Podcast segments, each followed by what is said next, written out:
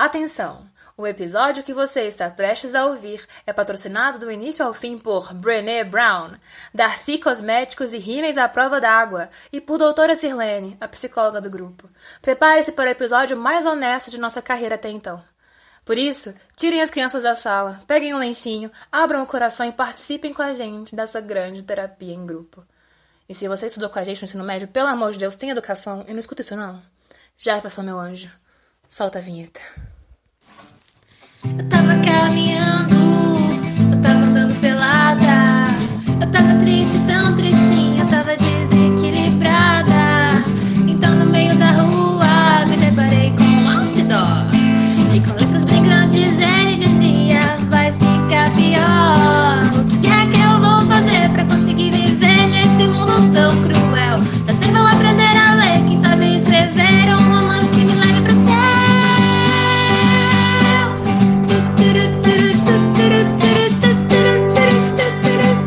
Ai de mim que sou emocionalmente desequilibrada.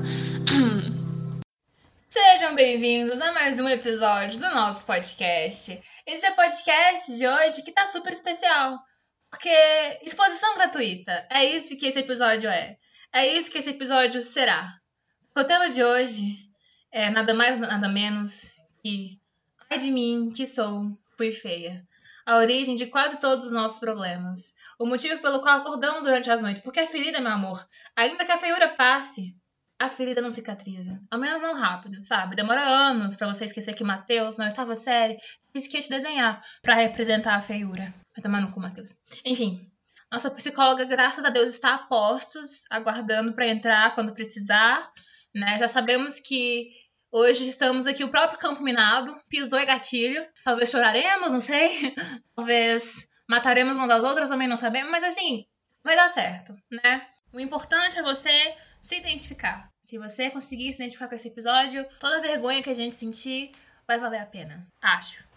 Antes de começar o episódio de hoje, vamos descobrir quais são as feias que estão comigo. Vamos começar aqui na ordem de janelinha do Zoom. Letícia está comigo. Olá, Letícia. Plateia batendo palma. Ah, Bate gente. palma, plateia. Eu fico fazendo a plateia aqui sozinha. É. Isso, obrigada. Laiana também está comigo. Oi, pessoal! Isso aí. Natália Campos está comigo. Oi, gente. Marina também está comigo hoje. Oi, galera. Vanessa. Olá. Vanessa tá aqui sem lugar de fala. Ela nunca foi feia. Então ela, ela tá aqui só pra a força. Isabela. Isabela tá aqui. Olá! Cara, a gente fez um episódio sobre novela na semana de 70 anos da TV. A gente Porra, tá com um time é muito bom. Tá mesmo. Sim. E saiu do- Pantanal e, Capi, e Capitu nos Trend Topics. O que é isso, Brasil? Sim, a gente gravou e no dia seguinte. Inclusive, depois do episódio de hoje, você pode saber, vai aparecer um monte de feia no Brasil. Exato. De repente, todo mundo vai se identificar como feia. As bonitas vão fluir tudo. Porque eu sou descendente de feias. Minha bisavó era feia. Minha bisavó era feia. Eu Então, sou eu descendente das feias que você não quis beijar. É isso. Fiz meu teste genético e deu feia, 80% feia. Mas antes de começar, semana passada a gente começou uma tendência muito bonita aqui. É, passada não, a outra, enfim. Que é de mandar beijo para os nossos ouvintes, porque a gente tem ouvinte, ao contrário do que os nossos pais pensam.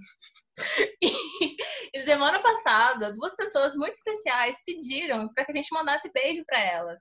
E essas pessoas são Thaís e Beatriz. Por favor, meninas, mandem beijos para nossas ouvintes. Thaís. Beijo, Um amadas. Thaís. E um beijo, Beatriz. Um grande beijo aí. E aí, né, frisando que se você é uma pessoa que escuta esse podcast e você quer também receber um beijo que vai mudar a sua vida, você faz o quê? Você comenta com a hashtag mim que sou, que a gente vai ver que você existe e a gente vai te beijar.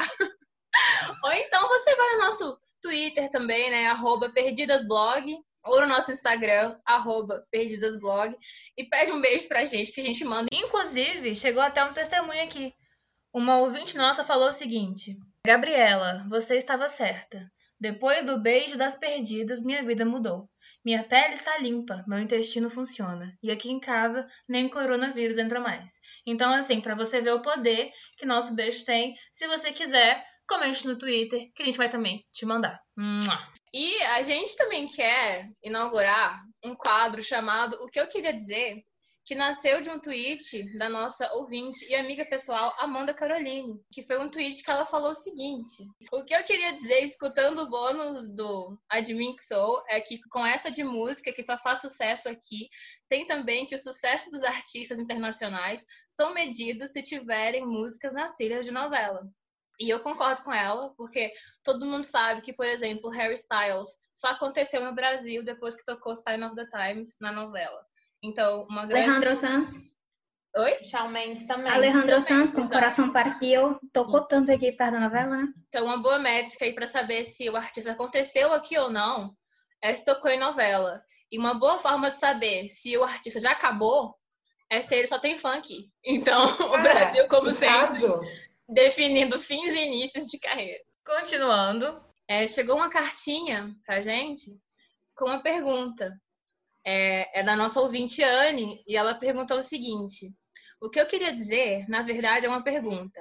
Vocês têm alguma ligação com um blog chamado Nem Um Pouco Épico? Hashtag @adminsou. E eu acho que quem tem lugar de fala para responder essa pergunta é Natália. Natália, por favor. Que saco! Responda, Natália. É, eu escrevi para o NUP, a Bel me convidou para escrever sobre séries, né? Mas o, é porque na época eu tinha outro blog, que era o Deu a Louca, e eu era meio que escritora convidada no NUP. Eu podia fazer os posts que eu quisesse lá, mas sim, a, a ligação é essa.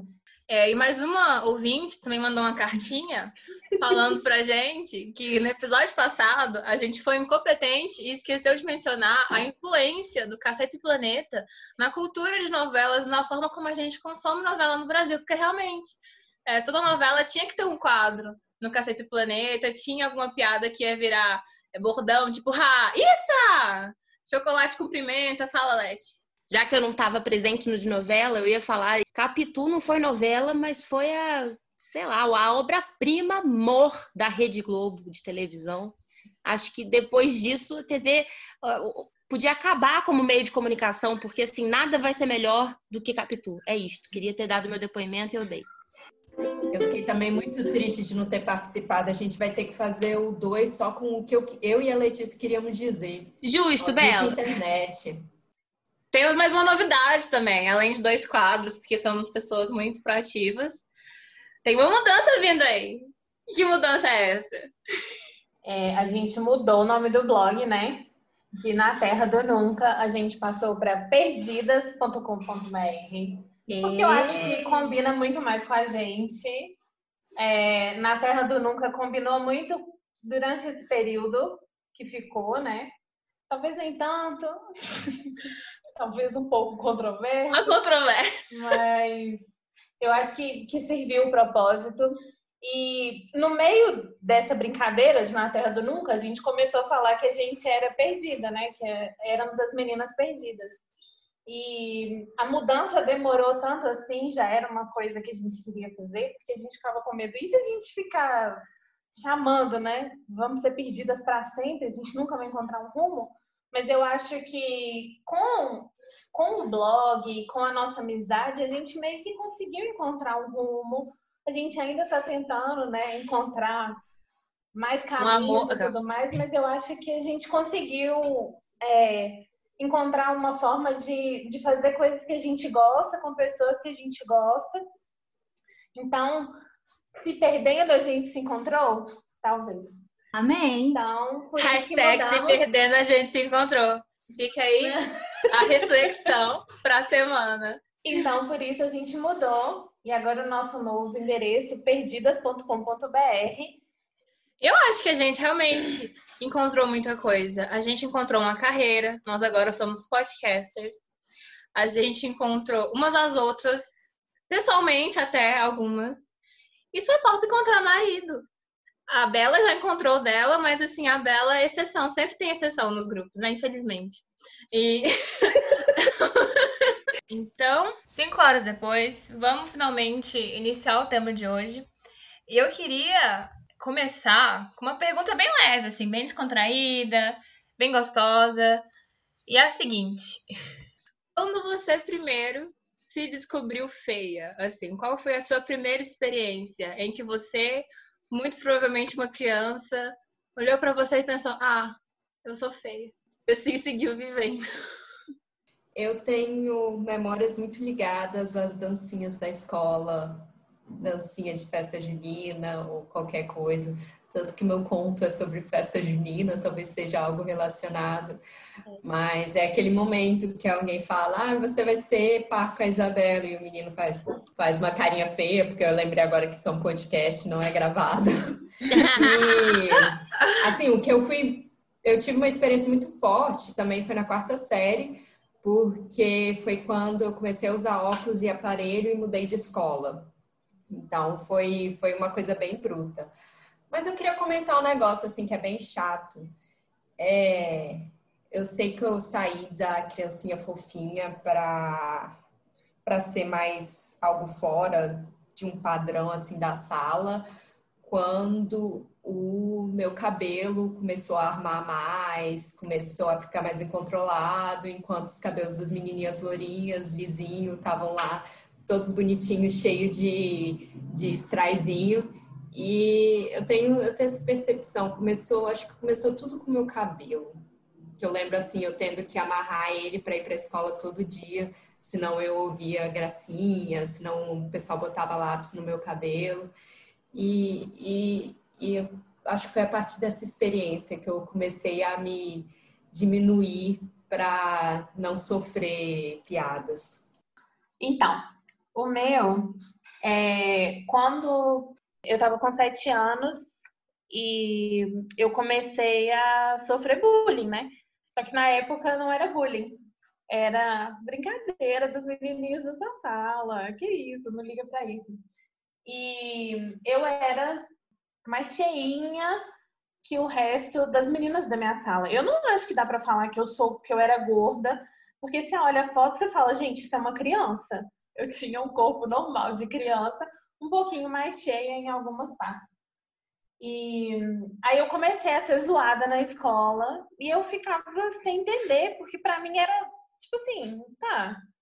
Eu lembro especificamente porque quando a Gabi perguntou isso, eu falei assim: ah, não sei, eu acho que eu sempre me senti feia. Mas na, eu lembro de um momento específico que a gente foi no zoológico, eu, minha mãe, minha irmã e minha vizinha. E eu acho que, que muito dessa coisa de não me sentir gorda, de não me sentir anormal, é porque eu estava cercada de pessoas assim, entendeu? Eu, essa minha vizinha, que ela, ela foi uma segunda mãe para mim, ela era uma pessoa obesa e era a melhor pessoa do universo para mim, entendeu? Porque ela fazia tudo que eu queria e tudo mais. Então, o, o meu modelo, não, eu não conseguia associar ser gordo com uma coisa ruim. Não, não tinha essa associação na minha cabeça. E aí o pessoal da escola começou a falar, eu falei, poxa, deve ter alguma coisa errada, mas eu sempre, eu sempre respondi assim, tá, eu sou gorda, mas eu posso emagrecer, você é burro. Você não pode ficar inteligente do nada.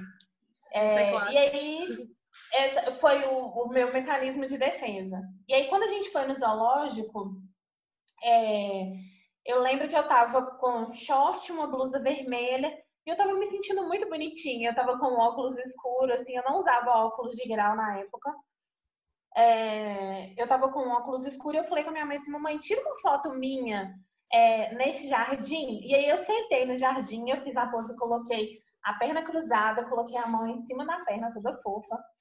E naquela época era câmera analógica. E, e sabe quando você, você falou assim, ah, eu imagino que essa foto vai sair assim? Então eu falei assim, nossa, essa foto vai ficar muito bonita. No dia que eu vi a foto, eu, eu fiquei tão assim, meu Deus, que coisa horrorosa, sabe? Eu fiquei tão assustada, eu não quero. Minha mãe falou assim, olha que foto linda, não sei o que. Eu falei, amor de Deus, eu não quero nunca mais essa foto na minha vida. E hoje eu olho essa foto e falo assim, eu tava realmente linda. Mas é porque a gente coloca. Aí nessa época o bullying já estava bem mais pesado. Eu brigava todo dia na escola eu corria atrás dos meninos da minha sala, porque eu achava que eu era a Mônica, né? E eu falava assim, nossa, vocês, vocês vão me chamar de gorda? Vocês estão pensando o quê? porque tinha essa associação que gordo era uma coisa terrível. E eu sei hoje que não foi uma coisa que esses meninos aprenderam assim, falou assim, ah, vou zoar minha coleguinha. É uma coisa que a gente aprende com outras pessoas. Ver o adulto comentando. Então, se você vê a sua mãe falando lá da vizinha, nossa, olha como ela tá gorda. Você vai olhar sua coleguinha que parece lá com a sua vizinha e vai falar assim, poxa, baleia assassina. Aí é, é o tipo de coisa que molda, né, gente? Não tem como. Você uhum. cresce pensando isso. E a coisa do cabelo, eu andei com o cabelo preso até 2016, porque eu morria de vergonha. Porque meu cabelo eu prendia ele assim e ele ficava soltando. Então, o meu apelido na escola, depois que já me chamaram de todos os apelidos de gorda e tudo mais, era Bozo. E eu ah, fui velho. perguntar, eu não entendia por quê. Eu falava, mas por que o Bozo? O Bozo não é gordo. Aí eles falaram assim: ah, não, seu cabelo. Seu cabelo fica igual de palhaço. E depois o Bozo virou um apelido carinhoso. Para mim, eu, eu ressignifiquei o Bozo, entendeu? Mas eu acho que é isso. É tipo assim, é coisa de quando eu era pequena. E é uma coisa que meio que é reforçada por tudo, né, gente? A gente não vê é, uma pessoa gorda assim sendo feliz e o gordo é muito associado com o que é feio. E eu acho que eu, eu, eu, falo assim que é, é, ai de mim que sou feia, mas no meu caso tá muito relacionado a essa parte de ser gorda. Eu acho que eu já falei, eu falei isso anteriormente, não sei, no Twitter eu falo bastante, porque me traumatizou. Quando o meu, meu aniversário de 12 anos, é, uma tia minha falou assim: você pode não ser a mais bonita ou a mais inteligente da família, mas você tem Deus no coração. Aí eu falei assim, caraca, então as pessoas percebem que eu sou feia, não é coisa da minha cabeça.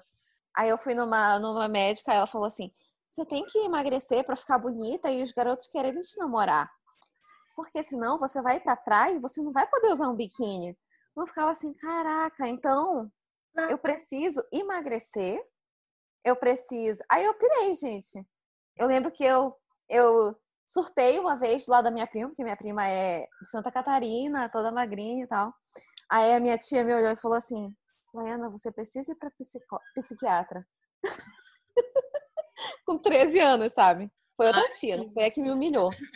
É incrível como é algo super natural, né? Que a gente, criança, escuta como se fosse normal. Tipo, você tem que emagrecer, senão nenhum menino vai querer ficar com você. Você tem que alisar o cabelo, senão ninguém vai te amar. Você tem que, tipo assim, as pessoas realmente convencionaram que é normal você virar para uma criança e falar, você tem que mudar tudo em relação a você, senão ninguém vai te amar.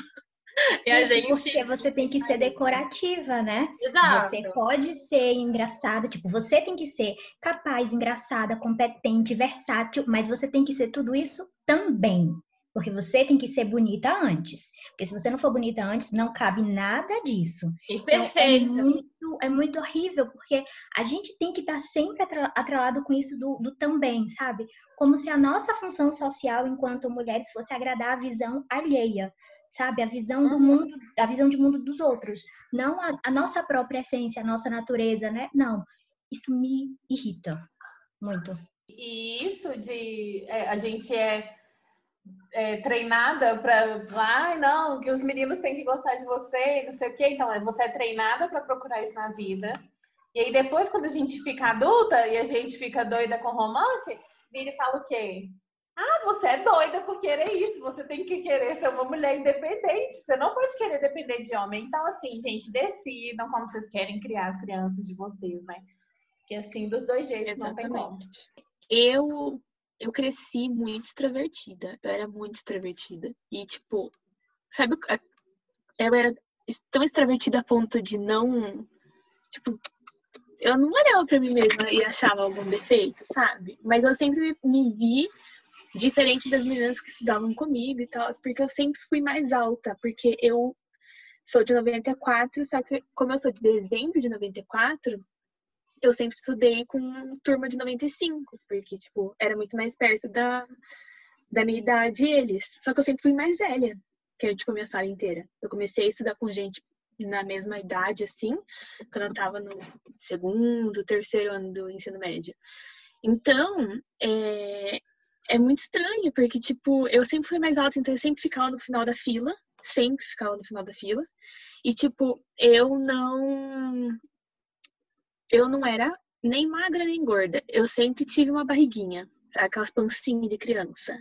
Só que para algumas pessoas isso já é gorda, porque não era só na, no, na barriga, era nas perninhas, nos bracinhos, rostinho e tal, enfim. E só que quando eu era criança eu caí, e aí eu, que, eu bati minha boca e quebrei o osso, e a gente só descobriu que, tipo, eu de fato mexi no osso muitos anos depois, né? E, e o meu grande problema não era nem o cabelo, porque o meu cabelo era, tipo, escorrido quando eu era criança, que eu não parava nenhuma presilha. Mas meu dente era, tipo, algo que até hoje eu não consigo muito ver fotos. Até certa idade você fala assim, ah, ela é criança, ah, é bonitinho, sorriso torto, não sei das quantas. Aí chega uma certa idade que eu fico, tipo, não vou ver foto disso, porque eu não quero ver foto disso. Tipo, então o, o meu ser feia era muito atrelado ao meu sorriso, tanto que até hoje é, é uma coisa que eu mais, assim, tenho é, um bloqueio em relação a isso. Porque, tipo, eu era criança com a gengiva gigantesca, tipo, 15 centímetros de gengiva, o dente era torto e separado, porque, tipo, o meu dente era, tipo, tinha, acho que, cara, era quase um centímetro de, de separado, e os dentes da frente, tipo, os dois da frente eram para fora, assim, era horrível, horrível. E aí, tipo, eu não gostava. E era uma coisa que eu via muito, que, tipo, ai, as pessoas não reparavam, mas elas reparavam, porque a primeira coisa que você vê uma pessoa é o sorriso. E aquela coisa arregaçada de feia, enfim. Mas eu acho que eu comecei a realmente, tipo, me ver como pessoa feia quando eu mudei para Curitiba. Porque, tipo, foi uma mudança muito, muito impactante. Porque eu mudei na metade do ano, sabe? Tipo, eu saí do lugar que eu era amiga de todo mundo da sala. Que, tipo, eu cresci com todo mundo da sala. para um lugar que eu não conhecia ninguém. Que eu já tava bem mais gorda do que eu, quando eu era mais nova. Então, tipo, a menina gorda, estranha, porque eu era caipira, né? Porque eu falava que nem caipira, com o dente separado. E aí eu lembro que, tipo, eu fiquei metade zona assim. Hum, onde eu tô, né? Mas enfim. E aí veio o quê? A belíssima primeira menstruação. E hum. aí o meu cabelo era liso e escorrido, a palha de aço que tá lá na minha lavanderia, e o meu cabelo era tipo pau a pau, mesma coisa. Meu cabelo, ele sim, ele virou algo que eu demorei anos pra, tipo, aprender a domar. Porque, tipo, eu não sabia secar meu cabelo. Eu aprendi a secar meu cabelo porque minha mãe cansou de secar meu cabelo. Porque era ela que secava meu cabelo. Porque senão eu ia pra escola, tipo, com uma peruca quase. De, daquelas perucas bem vagabunda que você encosta nela, ela fica, tipo, gigantesca. Mas, enfim. Eu comecei, eu não lembro, talvez eu tenha escutado, mas, como eu disse, eu era uma criança muito extrovertida, então eu tinha uma dose de autoestima muito grande quando eu era criança, então eu não lembro de tipo, comentários é, ruins feitos para mim enquanto eu tava em São Carlos. Mas quando eu mudei para Curitiba, aí, né, me chamaram de Fiona, porque, né, aparentemente a pessoa é feia, gorda, escarelada, com dente horrível, então é, agora minha história enquanto ex-feia, menina que cresceu feia, sei lá. Quando eu me fiz essa pergunta, quando foi que eu me descobri feia, é engraçado, porque para mim também é uma coisa de quando foi que eu não me descobri feia, sabe? Porque eu sempre tive noção de que eu não era branca. E para mim sempre foi claro, assim, sempre foi muito associado de que se você era da minha cor, você era feia. Eu já, eu já sabia isso sobre o mundo quando eu era criança. Então era minha pele, era meu cabelo, era o fato de que eu parecia mais com meu pai do que com a minha mãe, na, na minha cabeça naquela época. E minha mãe, que era a pessoa o tempo inteiro elogiada pela beleza, então eu associava, juntava tudo. Então eu, lembro, por exemplo, eu com seis anos de idade, era meu aniversário e o filmador queria me filmar e eu ficava chocada que ele sabia que eu era aniversariante. Como assim você sabe que sou eu? Não, não, não tenho cara de aniversariante, tipo assim, o nível, sabe? E eu me sentia suja, desarrumada, não importava a roupa que minha mãe colocava em mim, eu nunca me sentia digna de estar em algum lugar, especialmente em comparação com outras crianças, porque eu tinha dificuldade de me entender até como criança, então era assim, um negócio absurdo de horrível. Então acho que a primeira onda do Eu Sou Feia veio aí, Uma segunda onda do Sou Feia aconteceu quando eu mudei de escola também, na, na oitava série, eu saí de onde eu tava, fui para outro colégio. E nesse outro colégio, acho que foi muito um combo, assim. Veio a, o, o fato de que agora eu não era mais criança, eu tava entrando na pré-adolescência. E era um colégio novo, com gente nova, e as meninas estavam todas muito bonitas, e eu sentia assim que eu não acompanhei, entendeu? Eu não peguei aquela o trem que a galera pegou, e eu continuava com a pele da mesma cor, eu continuava com o cabelo igual, e eu tinha muito muito claro na minha cabeça que pessoas que se pareciam comigo não, não eram bonitas, não tinha como, não adianta. Então eu sentia que eu nem tinha chance de ser bonita se eu quisesse. E toda uma, uma combinação desses desses um, desses elementos, assim, que fizeram parte da minha descoberta enquanto menina feia. Eu sempre fui bonita mesmo, eu sempre me achei bonita mesmo. E cresci com uma autoestima muito elevada. Calma, plateia, não precisa vaiar a plateia. Pessoas Não, bonitas eu- merecem tirar. Sério, eu sempre fui muito validada dentro da minha casa, assim, de ser incentivada, tudo que eu queria fazer. Se eu dissesse pra minha mãe, eu quero voar, ela dizia, sobe aí no telhado, filha, se joga, sabe? Sempre foi, sempre foi assim na minha casa. Mas na quarta série, e aí quando eu vi as meninas falando de mudança de escola, a Bela falou da quarta série, a Mari falou de mudar de escola. A minha quarta série foi numa escola nova e foi o ano em que eu comecei a usar óculos e eu tive a minha primeira crise óssea, eu comecei a usar muletas e eu tava com um problema intestinal, então eu não conseguia fazer cocô e a minha barriga, tipo, era mais durinha, era mais inchada, sabe? Assim, era um combo, assim, de coisas incríveis. E aí eu cheguei no primeiro dia de aula, a minha sala era no segundo andar, e aí tinha um monte de escada, eu com minhas muletas iam pensando, como que eu vou subir aqui? Mas fui. Cheguei lá, eu pensei, eu ficava rezando, meu Deus, eu preciso de uma sala com poucos colegas. Tinha 42 crianças na sala. Ok. Cheguei, tentei passar despercebida, sentar lá no fundo, eu com minhas muletinhas, a coisa linda. Não dá certo porque eu sou muito pequena, eu tive que sentar lá na frente, né? Todo mundo tava me vendo, minhas muletas lá caídas, derrubava, eu não tava sabendo andar com elas direito. Então, naquele momento, é, eu tinha umas tias, irmãs do meu pai, coisas horrorosas, que elas são muito capacitistas, assim, e elas começaram a dizer, nossa, como você tá feia, menina, só porque eu tava andando de muleta e usando óculos, porque eu não tinha mudado nada, sabe? Absolutamente nada. Eu continuava lindíssima pra mim, mas tudo bem. Então, como você tá feia, como isso. E aí eu passei a dar muito crédito para o que elas diziam. E eu ficava, velho, que horror, eu tô muito feia. Eu sou muito feia, nada vai dar certo, não sei o quê. E eu passei a me fechar um pouquinho e a não ser tão extrovertida como eu era. E eu amava andar com as minhas muletas, porque como eu tava perdendo o equilíbrio, elas me tiravam do lugar, sabe? Eu não queria ficar a menina no canto. Então eu ia pra quadra pra jogar bola com o pessoal da minha sala. Tipo, caguei. É, e aí, assim, na escola, por incrível que pareça, eu acho também porque eu sempre fui muito extrovertida e sempre fui muito boa de fazer amizade, é, eu não sofri nenhum tipo de bullying nunca. Mas dentro da minha família paterna, principalmente, nossa, foi horrível. E passado isso, assim, essa tia, inclusive, não posso esquecer desse detalhe, ela um dia falou pra minha mãe assim: Gente, que castigo foi? Não, que pecado foi que você cometeu pra ter um castigo desse, de ter uma filha dessa? E aí a minha mãe não falou nada, porque minha mãe né, é um anjo. E eu tava saindo do quarto. E aí eu olhei pra ela e fiz, amada, pecado teria sido se eu tivesse nascido sua filha. Olha só o que, que eu ia estar passando. Mãe ficou louca, não fala isso, não sei o que. Quantos anos você tinha? Eu tinha o que, 10. Meu Deus, amiga, que, que retórica de Não maravilhosa. é? Eu, Que eu só ia chorar. Você... Vanessa sendo Vanessa desde sempre. Não é? Aí, assim, teve esse episódio, tipo, passou, porque eu, eu sempre considero dois episódios específicos. Nesse dia, eu me senti por causa do que ela falava, e quando eu tinha de 13 para 14 anos, é, eu era muito apegada com meu avô, meu avô materno. Ele foi, tipo, quem me criou, basicamente, porque os meus pais trabalhavam e ele foi meu babá. Então, assim, ele já estava aposentado. Eu cresci com ele, assim. Eu aprendi a gostar de futebol porque eu assistia futebol com ele. Eu aprendi a gostar, tipo, de, de, de ler sobre Che Guevara, Fidel Castro, não sei o quê, porque meu avô, ele gostava muito dessas paradas, assim. Então, era um grudinho. E aí, quando meu avô faleceu, e no dia 20 de março de 2002, eu tive uma crise e eu parei de comer. Então, eu tive anorexia nervosa.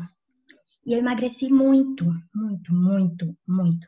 E nesse período, se vocês pararem pra, tipo, chegarem aqui, Vanessa, tem foto sua no intervalo de 13 para 15 anos? Não existe. Não tem, porque eu não conseguia tirar fotos, porque foi um momento que não teve pressão externa nem voz externa, mas eu sabia que eu estava muito, muito feia. E não era algo que eu conseguia controlar, e não era algo que alguém dizendo para mim que não, não é bem assim, ou então, sabe, não tinha essa voz de, não, amiga, tá mas não, não tava. É, foi muito assim, difícil aquele solavanco de. E pela primeira vez ali eu perdi muito da confiança que eu tinha é, para a vida em mim mesma. Foi, foi um momento assim bem, bem perturbador, se eu paro para pensar. E o que me ajudou muito foi o internamento, porque eu tive que ser internada para fazer reeducação alimentar. É, e lá no hospital, eu conheci muitas pessoas que estavam na mesma situação que eu, assim, de precisar fazer um tipo de, de mudança. E a terapia de grupo foi uma coisa que ajudou bastante. E ali eu consegui novamente poder solidificar muita coisa que eu tinha esquecido, sabe, dentro de mim, assim. Então, esse período para mim foi bem, bem difícil. Eu não consigo lembrar direito. Eu, eu fico pensando, eu não tenho muitas memórias. Eu acho que eu bloqueei basicamente todas ou quase todas, porque eu não consigo, eu não consigo lembrar como eu era. Eu não tenho foto de registro, não tenho. É, mas eu lembro do, de momentos específicos. Eu lembro de por que aconteceu, de, de internamento no hospital, essas coisas assim. E o que foi mais engraçado foi que, tipo, o meu primeiro beijo foi nesse hospital. Então, eu podia não estar tão feia, não é verdade? Amiga, você estava vivendo um, um, livro do John Green. Do John Green, né? A Vanessa não perde tempo. Não perde, não. Amada, nem quando ela tá internada. Vocês acham que eu sou obrigada? E o menino, o menino ficou bem? Amiga, não sei. Não sei, amiga, deixa ela Beijou e depois, tchau. Tchau, meu filho. Só ela tá ligando. Procurei a língua dele. Não, continua no Facebook. Amada, eu tive alta. Eu fiquei lá três meses, eu tive alta. Não tenho culpa se o menino ficar mais tempo. Um abraço. Oh, Só é chupei a sua língua e fui embora. tá? Uns 30 livros diferentes, velho. Sem condição. Olha isso. Mas, mas é. E assim, é, as pessoas tentam ainda hoje, e aí eu- hoje eu posso falar enquanto defissa, que as pessoas tentam atrelar muito deficiência com feiura. E eu acho muito engraçado, porque a frase que eu mais escuto é oh, com essa cara de pena, né? Tão linda, mas na cadeira de rodas. Aí eu faço obrigada. Porque assim, não, eu só agradeço, né? Eu fiz obrigada, agradecemos a preferência. Mas é, é um saco, porque, tipo, oh, inferno, né? Mas tudo bem, a gente vai seguindo. São coisas assim, tipo, de perguntas como, mas e aí, como é pra tomar banho? Aí eu penso, eu já te perguntei como você toma o seu? Aí a pessoa fica, eu... e aí seguimos, né? Gente, Mas- a falta de noção das pessoas é incrível. É incrível, é incrível, é incrível. E a gente pensa, ó, a gente, tipo, é, é difícil demais a gente conseguir amar completamente tudo o que as pessoas todos os dias enumeram odiar na gente. Então elas ficam repetindo aquilo, sabe? A gente fica falando, ah, não é revolucionário se descobrir confortável com quem se é, consigo mesma. Sim, é, mas é difícil quando a gente fica, não, ó, eu consegui amar isso aqui, mas todo dia tem alguém dizendo, eu odeio isso em você, eu odeio isso em você, isso aqui é feio, isso aqui é feio, isso aqui é feio. Ah, dá vontade de dizer, um belíssimo vai se arrumar. Né? Como não conseguimos, hoje estamos conseguindo. Quem estiver ouvindo e que pensa assim, vai se arrumar. Mas não são os nossos ouvintes que são pessoas sensatas, não é verdade? É verdade. Eu acho que a primeira vez em que eu percebi algo sobre ser feia, né? Eu era uma criança, como a Marina falou, eu era muito. Não sei se eu chegava a ser extrovertida, mas eu era muito engraçada, eu era muito espirituosa. Então eu sempre tinha um comentário na ponta da língua sobre tudo. Meus pais me achavam muito inteligente, não sei se é verdade.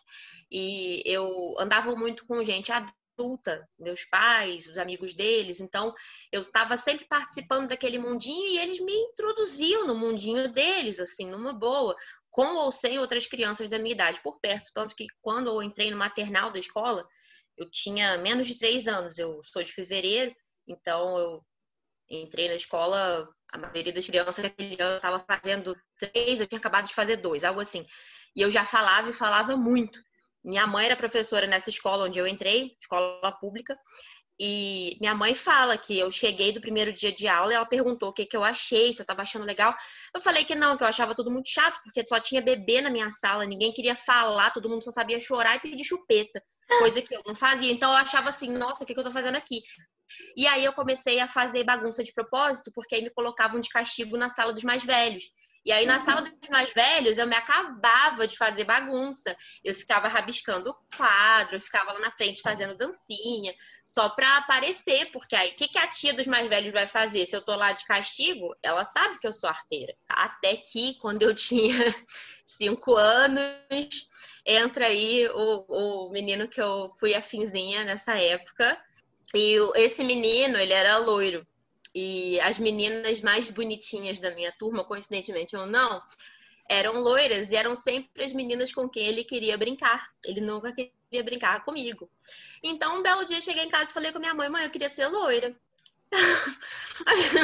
A minha mãe começou a rir. Que reação que uma pessoa vai ter com uma história de uma criança de 5 anos chegando e falando, um pai preto, uma mãe branca, mas que também não é loira, falando que queria ser loira. Queria o quê? Ser filho do padeiro? Aí a, a minha mãe conversou comigo e eu falei para ela que eu gostava de um menininho, que ele não brincava comigo, ele só brincava com as meninas loiras, logo só seria, eu só seria legal, eu só seria a menina que ia brincar com aquele menininho se eu fosse loira também. E aí, acho que no mesmo ano, ou por volta dessa mesma época, teve um inferno de uma. Como é que chama aquilo? Rainha da Primavera na escola. Destino da, do dinheiro arrecadado era uma instituição, não sei se um orfanato da cidade ou algo assim. E como que se arrecadava esse dinheiro? Vendendo convite é, para a criança ganhar o concurso de rainha. Então, assim, rainha era quem vendia mais convite, o segundo lugar era quem vendia mais em segundo lugar. Então, não era nem um concurso de beleza, de fato, era um concurso de venda. Evidentemente, por motivos de minha mãe não estava preocupada com venda de convite e a gente não estava preocupado em ganhar esse negócio, eu não ganhei. Eu fiquei muito chateada, eu fiquei devastada. E assim, a partir daquilo, esses eventos de escola começaram a ser traumáticos para mim, porque todas as meninas que participavam e ganhavam eram as loiras, as magras, as bonequinhas, as delicadas com o nariz pequenininho, nada do que eu sou, nada do que eu nunca fui. Então, até a minha motivação para ser engraçada, para ser a pessoa que aprontava para ir parar na sala dos mais velhos e me entrosar foi murchando, né? Assim, eu passei a ter vergonha da minha aparência e do meu jeito, e ao mesmo tempo falar, cara, mas isso não vai mudar. E eu, eu para falar a verdade, acho que eu nem quero mudar. E o fato de ser gorda, né? Que aí é uma coisa assim. Quando eu tinha oito anos, eu e minha mãe, a gente foi num médico, tinham recomendado para minha mãe, para tratar, sei lá de quê, acho que era exame de alguma coisa de, de tireoide, alguma coisa assim, hereditária que eu tinha que fazer porque a, pediatra mandou fazer um check-up, enfim.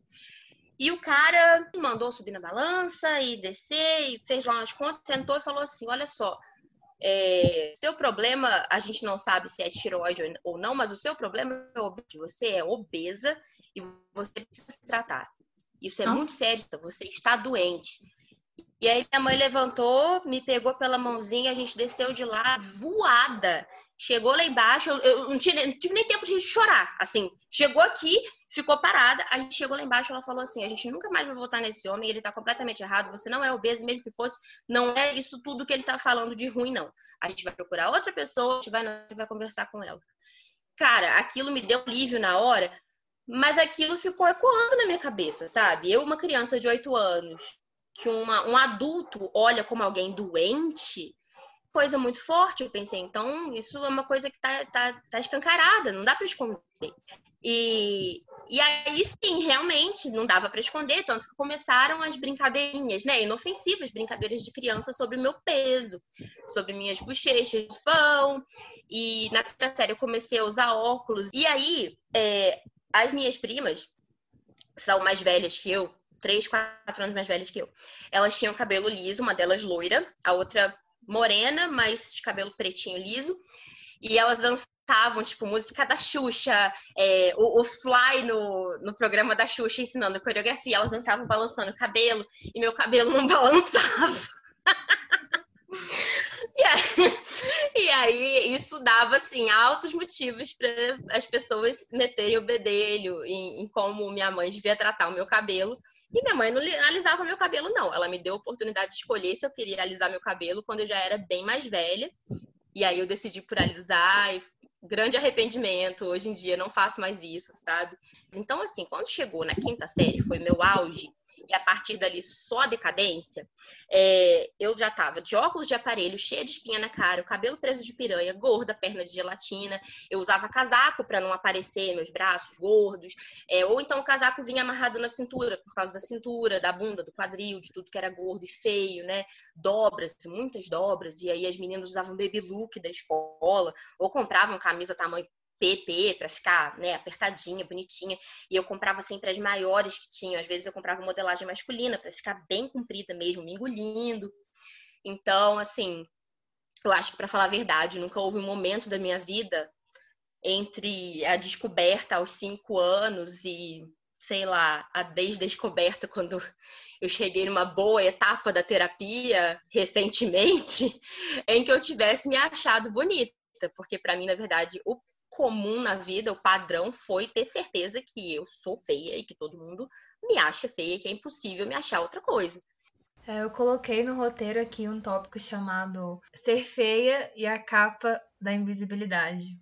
Porque, ao menos na minha experiência e pelo que eu observei também, eu acho que a menina feia, a mulher feia, a gente não é vista, sabe? A gente não é não é notada da forma que a gente quer ser notada. A gente quer ser amada, a gente quer ser admirada, mas parece que ninguém olha pra gente e quando olha, só vê o que a gente tem a oferecer, que é só coisa ruim na nossa cabeça. Então, fica muito firme essa ideia de que ninguém me enxerga, a não ser para fazer algo de ruim comigo. Então eu queria saber qual que é a relação de vocês com essa ideia, com esse conceito, se vocês também se sentiam invisíveis, como é que era? Eu acho que quando vocês primeiro falaram dessa questão da invisibilidade, eu fiquei em dúvida, porque quando eu tinha muito isso de ser feia, eu achava que eu não passava em nenhum lugar sem as pessoas me perceberem. Sem as uhum. pessoas, tanto que qualquer risada, tipo, você passava, alguém ria do outro lado da rua, falava: "Meu Deus, estão rindo de mim". Qualquer coisa eu achava que era de mim é, eu me sentia muito vista e tudo que eu queria era, era, ser invisível. Tanto que naquela época, se me falasse qual superpoder você quer, eu falava, eu quero ser invisível, eu quero poder ir para a aula sem ouvir piada. Eu só quero isso, poder minha, viver minha vida sem as pessoas notando que eu sou feia. Só que aí depois eu fui pensar melhor, uma coisa que eu me lembrei muito, que minha primeira memória forte de filme é Diário da Princesa, é o trailer. Eu me lembro até hoje, olhando o, a cena que eu acho que nem foi pro filme, que é o cara sentando nela, tipo, a ah, opa, não te vi. E eu falando, gente, na hora eu me identifiquei. É a minha mensagem mais forte, assim, de ligação com o cinema.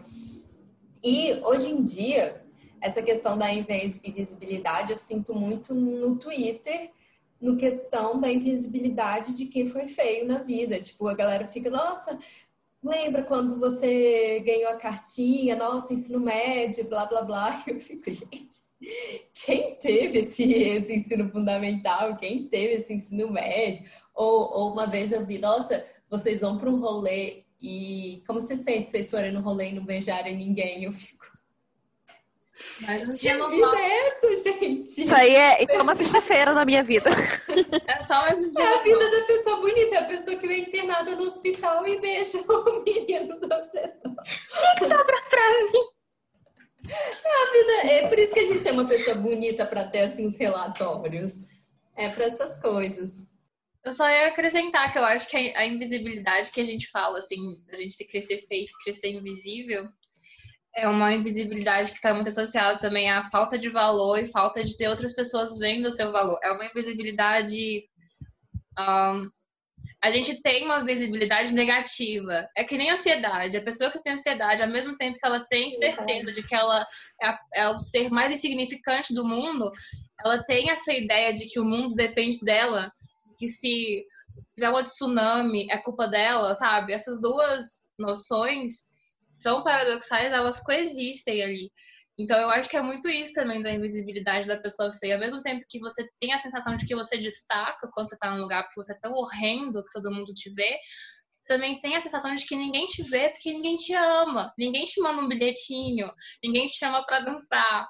Ninguém, você não se vê na, na TV, você não se vê nos filmes, você não se vê no próprio pátio da escola. As meninas que são idolatradas ou que são amadas não parecem com você.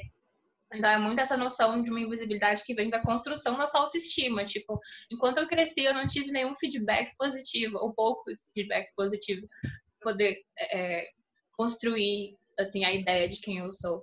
Então acho que vem muito daí. Eu por anos eu sempre tive essa certeza de que eu era invisível e aí entre outras questões também, mas eu não tinha noção de que eu tinha uma personalidade assim.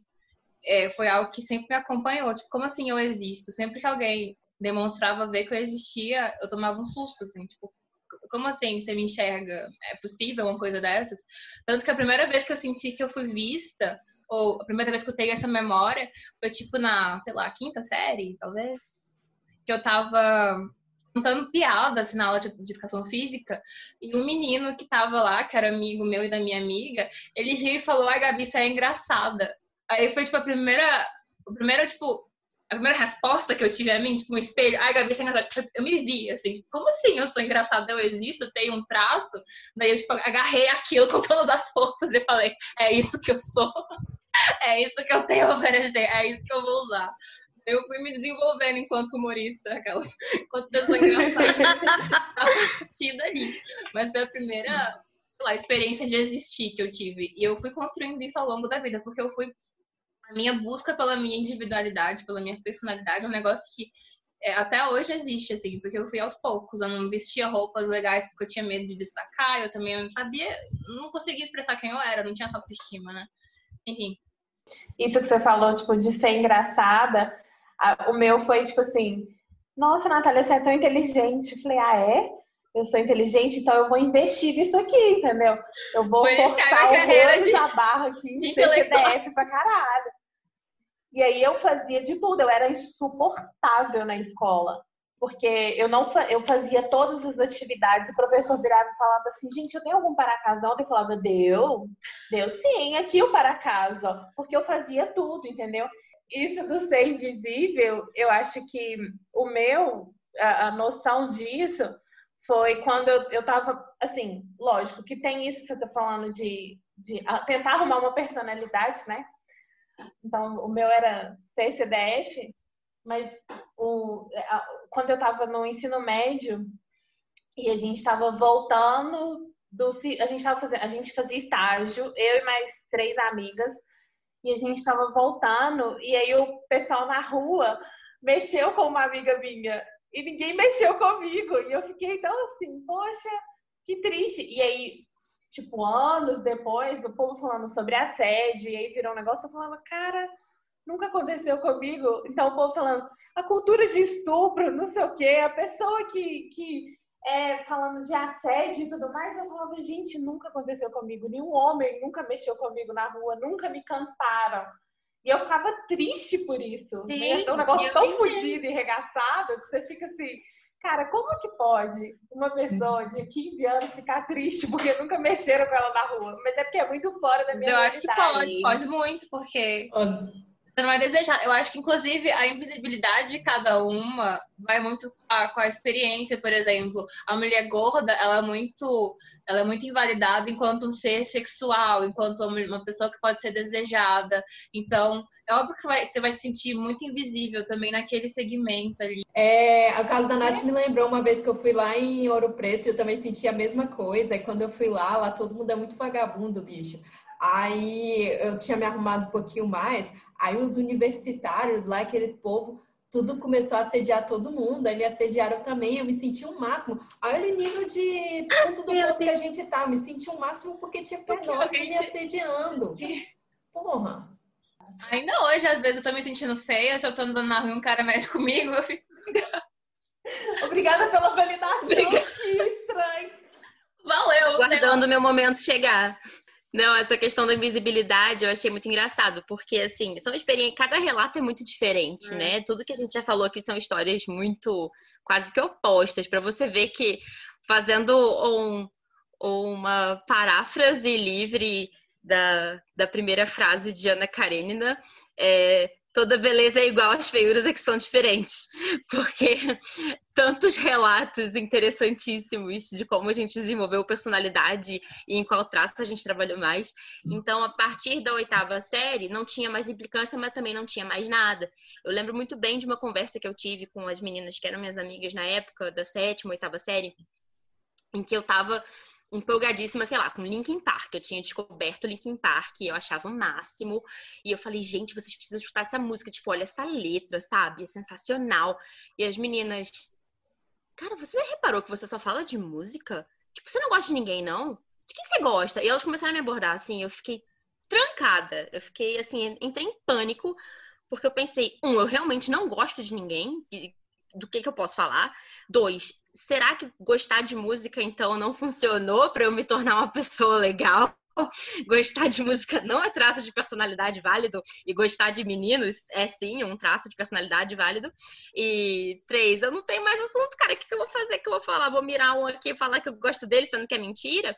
E aí isso leva ao ponto de que se tornar invisível te invisibiliza também como um, isso que a gente está falando do, da pessoa que é romântica, que é sexual, que é alguém que pode ser considerada como um objeto de interesse de outra pessoa, porque eu percebi muito tempo depois que eu não comentava com as minhas amigas quando eu estava afim de alguém, porque eu achava que seria muito humilhante falar sobre isso. Tipo, como que eu posso estar afim daquele cara, sabe? Que absurdo, que coisa ridícula. Quem que eu penso que eu sou? né? Então, a, esse, isso foi muito, assim, um, um gatilho e, na época. E, e aí entra já o caso de que meninas feias, geralmente, a forma como a gente vive o romance, o amor, é na surdina, é completamente escondido, a gente não divide platônico. com ninguém. É completamente platônico, é sempre à distância e é dentro de você só, cara. Porque se você tiver coragem de contar pra sua amiga, você é uma guerreira. Porque eu não tinha, eu sei que todo mundo. Eu gostava dos meninos e eu gostava muitas vezes do mesmo menino que a minha, a minha amiga gostava. Isso, tipo assim, até ensino médio, faculdade. Faculdade não, nossa, quem dera eu ter gostado de jogar na faculdade, enfim.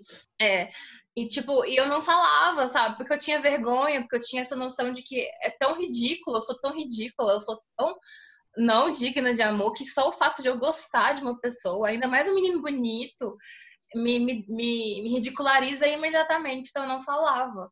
Aí sua amiga pega ele na sua frente, você. e aí toca aquela música é na você, que lindo, amiga. Que lindo, que bom pra você. amiga, eu chipo muito. Não, Meu casal. casal. Meu casal. Ai, gente, você para aí, tá me dando gatilho. Você deita no chão do seu quarto, começa a escutar vagabanda, começa a escutar Sandy Júnior inveja e ninguém te entende. Ai, eu já eu, eu escrevi uns três livros só baseados nesse fato. E quais são as experiências de vocês enquanto meninas feias apaixonadas? Isso aí do, do gostar de alguém, eu sempre quis é, tentar emplacar a questão que eu sou misteriosa, né? eu acho que é a desculpa de todas. Sim, até é que um dia minha amiga, a minha amiga falou assim: Amiga, você não é misteriosa, é porque tu sonha muito que tu vai ficar com os atores. E isso foi, tipo, esses dias, sabe? Eu tava na faculdade já, no final da faculdade. E aí eu falei assim: Cara, eu não sou mais assim, sabe? Ainda sou. eu não sou mais assim. Deleta fanfic, tô escrevendo com hairstyles aqui do. e aí, eu lembro que muito. Assim, é, é muito comum eu ir num lugar e tá eu duas amigas, eu nunca vou me achar bonita. Eu sempre vou falar assim, meu Deus, estão olhando as minhas amigas falando, por que essa menina feia está andando com essas meninas lindas? De tipo, aqui não vai rolar o efeito cheerleader, porque é uma pessoa muito feia com duas meninas muito bonitas. E aí eu lembro que teve esse negócio, né, da, da amiga pegar o cara que, que você é afim e tal. Ela não sabe disso, espero que ela não ouça. E aí eu lembro que eu abri o meu celular na hora e falei: aconteceu. Meu coração está quebrado em pedacinhos. Oh. isso foi tipo. Isso foi tipo. Ano passado. Gente, é muito triste isso. A gente é romântica, a gente quer amor, a gente acredita que a gente não merece. É, nunca vai nem, acontecer. Nem romântica, mas tipo, ser é, é, objeto de desejo de alguém, sabe? Não. É o mínimo. Você sabe que Sempre que eu penso nisso de homem, homem, tipo, um homem demonstrando interesse, eu penso assim, ele deve ter feito alguma aposta com alguém. Tipo, Sim, a minha, a minha reação imediata nunca aconteceu de ninguém demonstrar interesse. Mas quando acontecer, eu tenho certeza que eu vou ficar tipo assim, será que é uma aposta? Será que é um fetiche? Será que alguém pagou pra ele e falou, pega aquela menina feia? Então, tem toda essa coisa também. Quando eu tinha 12 anos, que foi o, meu momento de primeiras experiências. Na parte de cima do rosto, né? Na- É, e aí eu lembro que um amigo meu é, diziam que ele era afim de mim, e o outro falou assim, ah, eu quero ficar contigo. E aí o outro falou também, tipo, ah, vamos ficar, não sei o quê. Sendo que dois eram gays. E um era bi. Então não sei o que aconteceu. E eu falei assim, cara, claramente tá rolando uma aposta aqui. Eu não sei o que tá acontecendo. E aí a minha amiga falou, para, Laiana, tu tem autoestima muito baixa pra pensar isso. E aí eu... Aí hoje eu olho pra trás e eu penso, o que é que dois gays e um bissexual estavam querendo pra cima de mim? Aposta. Tá uma banda.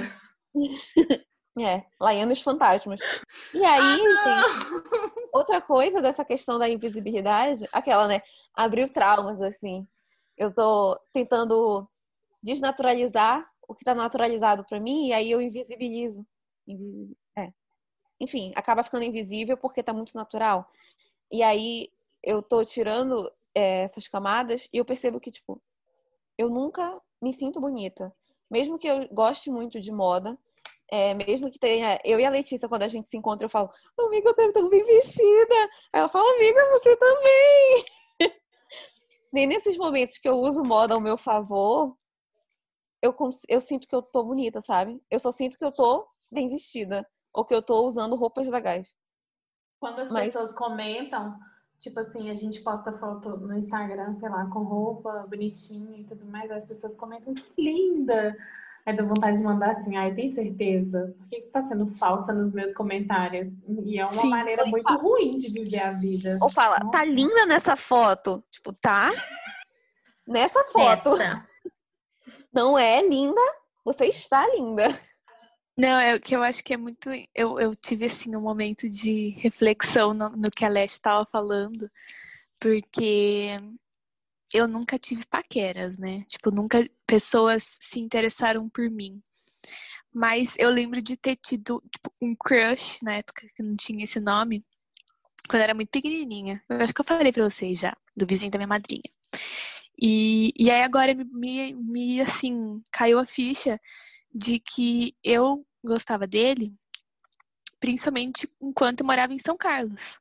Porque quando eu mudei para Curitiba, que foi quando eu, me vi como uma pessoa feia e estranha, é, eu não tive crushes, eu não, eu não me interessei por ninguém e ninguém se interessou por mim. E aí eu, tipo, eu sempre fui a pessoa sem experiências. Eu lembro muito, assim, vividamente de eu estar no aniversário de 15 anos de uma amiga minha. E eu e uma outra amiga, a gente tava, tipo, falando sobre ser bebê. Aí a gente, tipo, não, porque eu nunca beijei na boca. E eu tava tão feliz naquele dia. Mas eu tava tão feliz porque eu tava conversando com alguém que era perto de mim e que era. Eu falei... E aí eu tava, tipo, nossa, meu Deus, porque, né, eu achava que já com 15 anos as pessoas tinham que ter uma listinha já de quem que elas tinham pegado. Quietinhos. coisas. E era uma pessoa Uhum. tão próxima de mim que eu falei, cara, olha, eu, eu não sou tão estranha, eu não sou tão fora do comum. O comum tá perto de mim ainda. E aí foi passando, foi passando, foi passando. As experiências, as, as, as pessoas perto de mim foram, foram vivendo experiências que, tipo, eu não cheguei nem perto de, de viver. E aí eu acho que é uma coisa muito doida, assim, porque a gente passa a se ver tão. A gente tem. A gente cria e criam por nós essa ideia de a gente ser feia, que, tipo, a gente nunca vai ter experiências. Aí vem as- os familiares falar no ouvido, tipo, ah, os namoradinhos, e os não sei das quantas. E aí você fica, tipo, amada. Nunca ninguém vai, vai ficar comigo porque eu sou feia. Você quer o quê? Olha, olha, olha o catálogo que eles têm do meu lado e olha pra mim. Por que, que eles vão ficar querendo ficar comigo? Nossa, gente, vinham os meus tios me ameaçar. Porque esse é engraçadinho, não sei o que. E eu ficava, olha pra mim, meu filho, você não tá vendo essa situação aqui? Você acha que algum menino da oitava série tá querendo me beijar? Meu filho, nem se fosse obrigado. E, e aí acho engraçado que eu me lembrei aqui que eu mentia que eu não era BV quando eu encontrei minhas amigas e elas falaram, elas confessaram que ela era BV e eu fiquei assim, ai meu Deus, agora eu vou ter que confessar que eu sou mentirosa. O que, que é pior? Ser BV ou ser O que, que é pior? As nossas histórias são muito semelhantes, mas eu não sei o quanto é, isso é pra gente ser feia, ou ter, ter sido feia, se sentido feia, ou se, se, é- se essas questões também são pra gente ser mulheres apaixonadas, segundo o Manuel Carlos. Tipo assim, porque eu nunca, eu não sei se isso deriva de autoestima baixa, mas eu nunca fui igual nas outras pessoas em sentido de gostar de garotos. Eu sempre gostei mais de coisas, eu sempre quis falar sobre coisas. Eu gostava de um cara, mas eu não queria ficar falando sobre esse cara, gente. Claro que eu queria beijar ele, mas pelo amor de Deus, eu não quero ficar falando sobre beijar ele.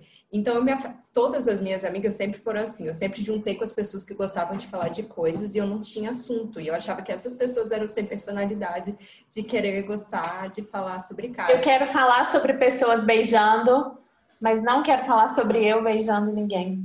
Sim, eu quero falar sobre a pessoa beijando a novela na Romance. TV, sobre romance. Gente, que sem graça falar sobre a festa de sexta-feira em que não sei o quem pegou, não sei o quê. Gente, eu Nossa. achava muito sem graça. Eu tinha uma preguiça Aí, dessa mas eu tipo não de acho que isso era questão por autoestima baixa, não. Mas eu acho que, que aí vem o quê? É, Por eu não ter esse, esse fogo tão grande de querer ser a menina que pegava todo mundo, porque eu só queria pegar os caras que eu era apaixonada e era tipo um. É, Um por ano, tipo assim. é, um por, um por três por ano. anos. Exato. Não, e era sempre Aí- um, era sempre um que você escolhia, né? eu, tipo assim, era eu, tipo- eu olhava e falava assim, esse é o menino mais bonito da sala.